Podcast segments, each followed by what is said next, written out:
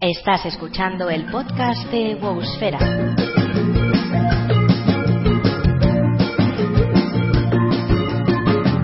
Todo lo que te interesa de la mano de Burrox, Magnabook y Cannibal Last. www.wowsfera.com Tu podcast.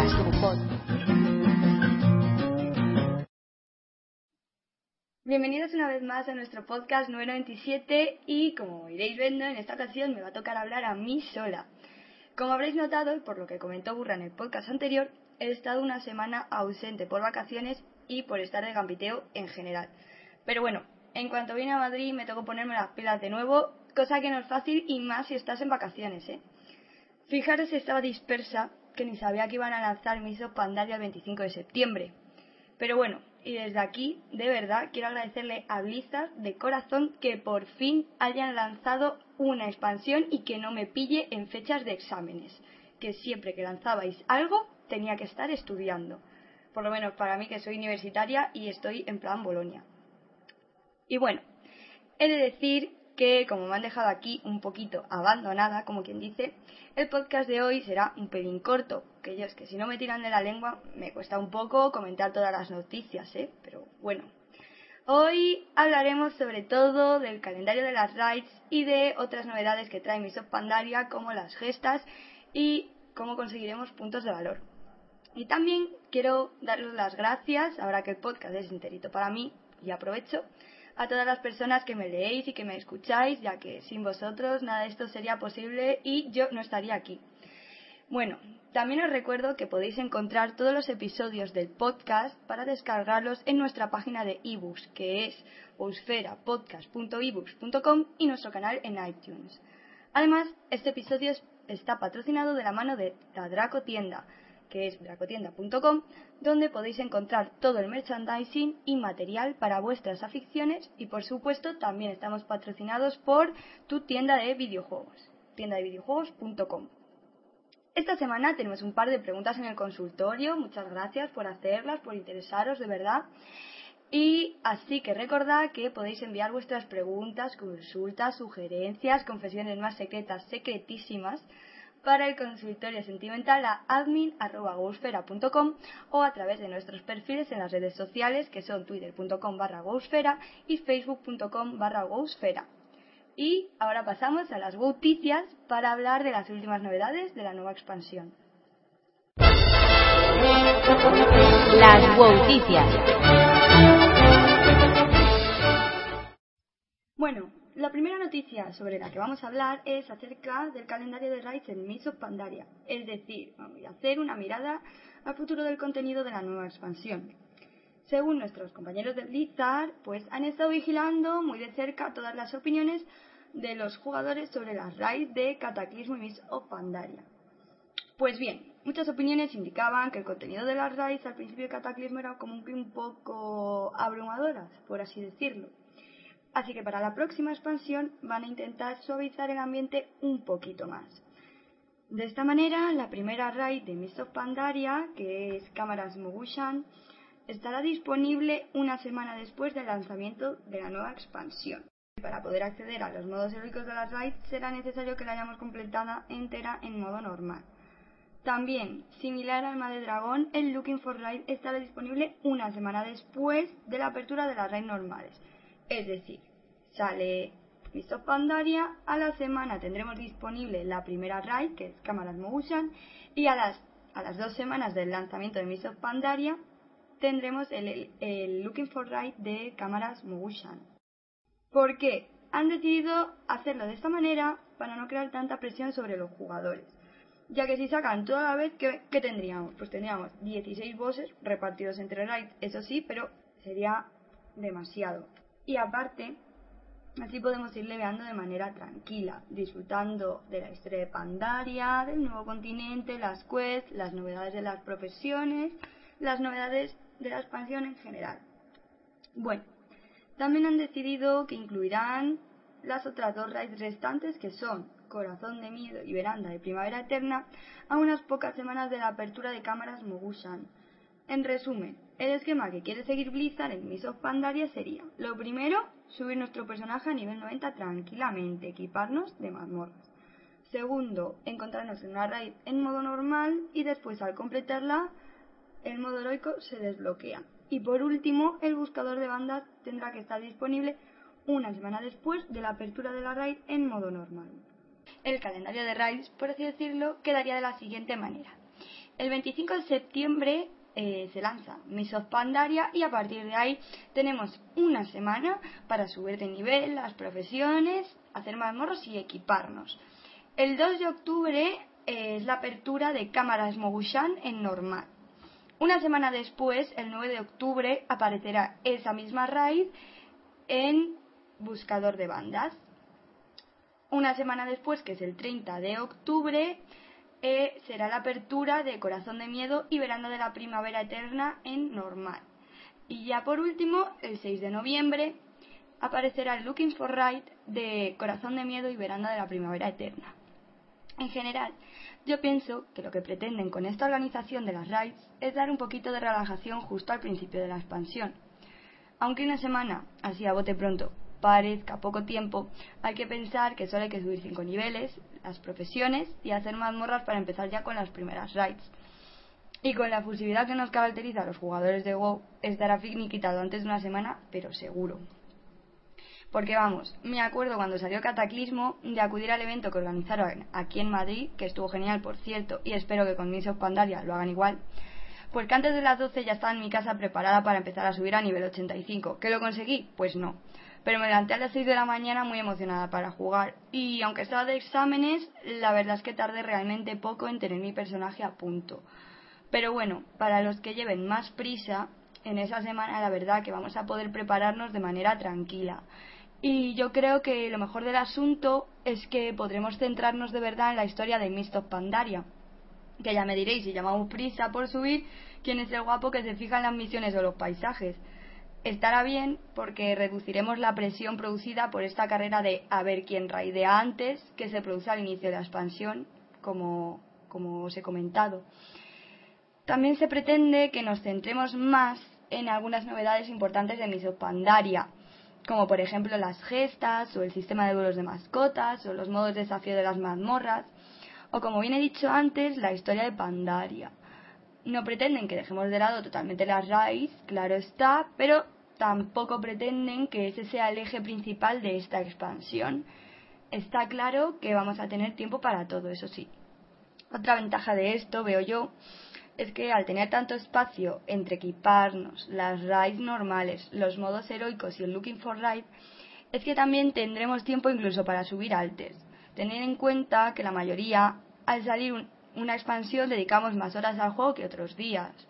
Así que si tenéis saltes, podéis aprovechar e ir subiendo las profesiones mientras subís de nivel, por ejemplo, que siempre viene muy bien. Y también podemos aprovechar, por ejemplo, para hacer dinero, porque os voy a decir que en unos días, cuando cuelgue la guía de joyería, ya veréis las nuevas monturas que hay y que todo apunta que van a costar un pastón. Se pretende un poco dar cancha a todos, tanto a personas que se toman el juego con más calma, como a personas que quieren hacer los logros de primeros del servidor. No perjudica a nadie porque las personas que quieren ir con más tiempo van a ir con más tiempo y los que quieren darse más prisa se van a dar más prisa una semana puedes hacer cualquier cosa. También habría que equilibrar un poco esas guilds que quieren ser los primeros del servidor, porque por ejemplo en Cataclismo sacaron las tres primeras raids a la vez, que eran Evasión Crepuscular, Trono de los Cuatro Vientos y Descenso de Ala Negra. ¿Qué pasó? Que muchas guilds pensaron que ir a Trono de los Cuatro Vientos era mejor porque solo había dos bosses y que se encontraron pues que eran los más difíciles entonces la verdad es que la gente que se fue a las otras dos raids tuvo mejores resultados que esas guilds que se fueron a Trono de los Cuatro Vientos. Entonces, ahora, como solo va a haber al principio cámaras Mogushan, va a haber más competencia porque van a ir toda esa gente que quiere hacer el logro de primero del servidor, va a ir a esa, va a haber muchísimo más competencia, como he dicho. Y en otro orden de cosas, vamos a comentar los números de Blizzard. Ya tenemos los datos oficiales sobre el número de suscriptores de World of Warcraft. Al parecer hay 1.100.000 de jugadores menos. Oficialmente, en la actualidad, hay 9.100.000 personas suscritas a WoW. La pérdida de personas, ¿a qué se debe? Pues yo creo que mayoritariamente a que muchos han ido a jugar al Diablo 3 o están de parón, ya que es normal que mucha gente deje de jugar al final de la expansión o juegue menos. Pero bueno, yo creo que con la llegada de la nueva expansión el número de suscriptores aumentará, como suele siendo normal en el resto de, expansiones de WoW. Por cierto, que la mayoría de pérdidas de suscripciones fueron de la sección este, como Rusia o Asia. Para Blizzard, pues esto que ha supuesto, pues la verdad que ha supuesto solo un pequeño bache, puesto que los 10 millones de copias de Diablo 3 sumadas al millón doscientos mil de pases anuales hacen de Diablo el juego más vendido durante seis meses en 2012. En definitiva, para terminar comentando un poco esto, es cierto que WoW pierde un millón cien mil de suscriptores, pero con los ganados gracias a Diablo 3, la verdad es que para Blizzard, para la empresa, las pérdidas han sido mínimas, que les salió comido por lo servido. Y bueno, supongo que estarán muy contentos con Diablo, que ha hecho historia, la verdad, en el número de copias vendidas el día de lanzamiento. Y pues ya solo nos queda ver cuántas hará Mist of Pandaria. Por otro lado, desde hace unos días tenéis disponible en la página oficial de World of Warcraft de España un avance sobre cómo serán las gestas en la nueva expansión. Eh, estas gestas, como sabréis ya, pues eh, son un nuevo sistema de mazmorra, por así decirlo, nuevo en Mist of Pandaria, y se supone que tendrán lugar en estancias para tres jugadores de nivel 90, sin importar su clase o su rol. Al parecer, para terminar cada gesta deberemos de cumplir con unos objetivos que nos pedirá cada una y que supone que son muy diferentes a los de una mazmorra normal. A lo mejor no hay voz final, o no hay pulso, no sé, aún no lo sé. Eso sí, también recibiremos puntos de valor por completarlas y bolsas de botín con objetos de calidad poco común. ¿Cuáles serán? Pues no lo sé de momento. En la página oficial nos han presentado dos, que son Aldea Verde Mar y Cerveza y Truenos. Pero si os metéis en la beta, eh, hay una que se llama Caída de Teramor como no lo he probado en la beta, aún no puedo deciros cómo son, pero lo que supongo que sí que van a tener es una fuerte conexión con la historia, con la lore en general. De todas maneras, yo creo que suenan muy bien y que son una buena idea, pero bueno, como, como queda saber cómo serán, ya veremos si la idea es realmente buena o no. En Miss Pandaria va a ser más fácil conseguir puntos de valor gracias a un buff nuevo llamado eh, Valor Ancient Gracias a este buff vamos a poder ganar más rápido los puntos de valor con nuestros saltes. Para ello, primero que hay que hacer, pues primero llegamos al cap semanal de puntos de valor con nuestro main, con nuestro con el personaje que más usemos o que tengamos en ese momento, que por cierto, el límite semanal de puntos de valor va a ser rebajado a 3000. Y bueno, después si tenemos alters, pues este buff va a ser aplicado al resto de nuestros personajes del mismo servidor, que ganarán un 50% de puntos de valor adicionales. Vamos, que los conseguiremos el doble de rápido. De esta manera, pues con esta medida se ahorrará muchísimas horas de farming discriminado y recordemos que ahora los puntos de valor servirán casi exclusivamente para aumentar estadísticas en piezas que ya tengamos.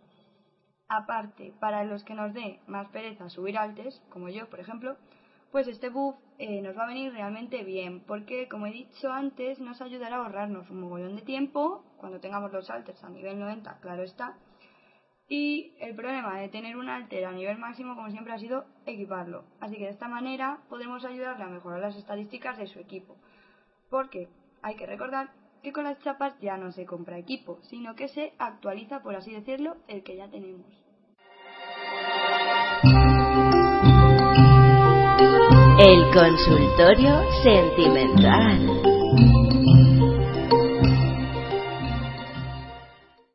En el consultorio sentimental de hoy contamos con dos preguntas. La primera de Antonio, que nos dejó un comentario en nuestra página, que su interés sobre todo es por el sistema de, duelos de pets. Nos pregunta que si las mascotas que ahora son ligadas a la cuenta en Miso Pandaria si la compras con un personaje, con el main, eh, ¿las habilidades se aplican a todos los personajes? Pues la respuesta es que sí. Entré en la beta curiosear y las habilidades de duelos de mascotas están compartidas. Es decir, si las aprendes con un personaje, ya no hace falta aprenderlas con el resto. Esto también es aplicable a, personajes de diferentes facciones, ya que se comparte también entre ellas. Eh, por, para los que no lo sabéis, eh, lo único que hay que comprar en el instructor realmente te da dos habilidades. La de poder entrenar a tus mascotas, no no es nada. Y una que es para resucitar a tus mascotas y tiene un CD de 15 minutos, mm, que es bastante, la verdad. Pero bueno, si no, pues si se te mueren las mascotas o necesitas curarlas, puedes ir a un maestro de establos que te las cura igual. Pues, ¿qué pasa con, con esto de que se comparten las habilidades? Pues lo malo es que, por ejemplo, ese de resucitar de las mascotas también es compartido, con lo cual no vamos a poder hacer ninguna trampa y nos va a tocar esperar 15 minutos de todas, todas, o acudir, como he dicho antes, a un maestro de, de establos. Otra cosa que nos comenta Antonio es que si con su main tiene una mascota nivel 10 y con un alter quiere hacer duelos con esa misma pet, ¿van a tener el mismo nivel? Pues también. En la beta tienen las mismas mascotas, con el nivel en el que estén, con la experiencia, las habilidades, todo, en un mismo servidor y da igual, se comparten con todos los personajes y ya da igual que sean hordas o alianzas, las vas a tener igualmente, así que no vas a tener que, que entrenar cada una con un personaje ni nada, está todo compartido. Bueno, la segunda pregunta es de parte de Sonata, que quiere saber si en el mercado Alcor el panda que nos ayuda a subir cocina a 525 estará en el juego solo para la beta. Bueno, pues Sonata, el NPC en cuestión es Sunshin Zarpa Férrea. Nos da las quests para empezar a subir cocina. Claro que tienes que ser de nivel 85, eso sí. ¿En qué consiste básicamente? Para los que no tengáis fresco el post que hice de cocina, esta panda te, empieza a dar unas quests cuando eres nivel 85 y ella además te da los materiales. Bueno, te los da, los, los tienes que comprar. Pero bueno, es cuestión de minutos. Te da una receta, la haces las veces que sea hasta que te da hasta que te entrega otra receta y así va subiendo hasta 525. Muy fácil.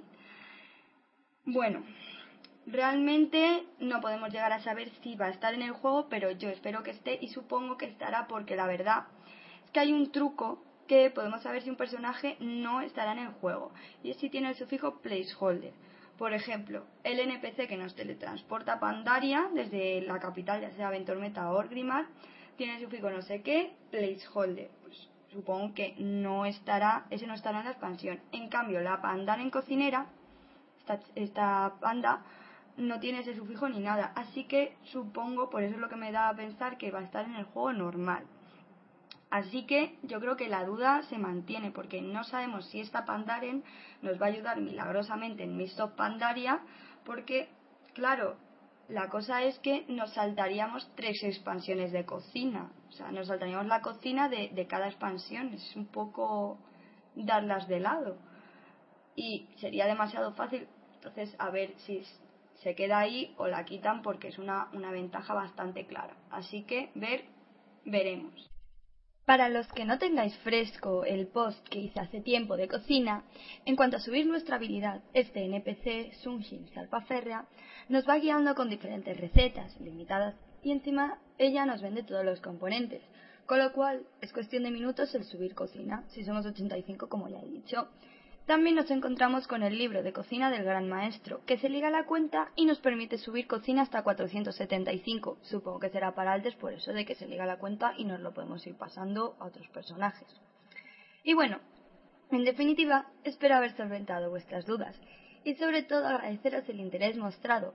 Ya sabemos que la comunidad de World of Warcraft eh, depende de todos, así que os recuerdo, enviad vuestras preguntas, consultas, sugerencias, confesiones más secretas, secretísimas para el consultorio sentimental a admin.wowsfera.com o a través de nuestros perfiles en las redes sociales que son twitter.com barra y facebook.com barra Muchísimas gracias por habernos escuchado en esta edición de los podcasts de Wowsfera y creo que es el momento de despedirnos hasta la semana que viene. Así que hasta la próxima entrega, oyentes. Estás escuchando el podcast de Wowsfera.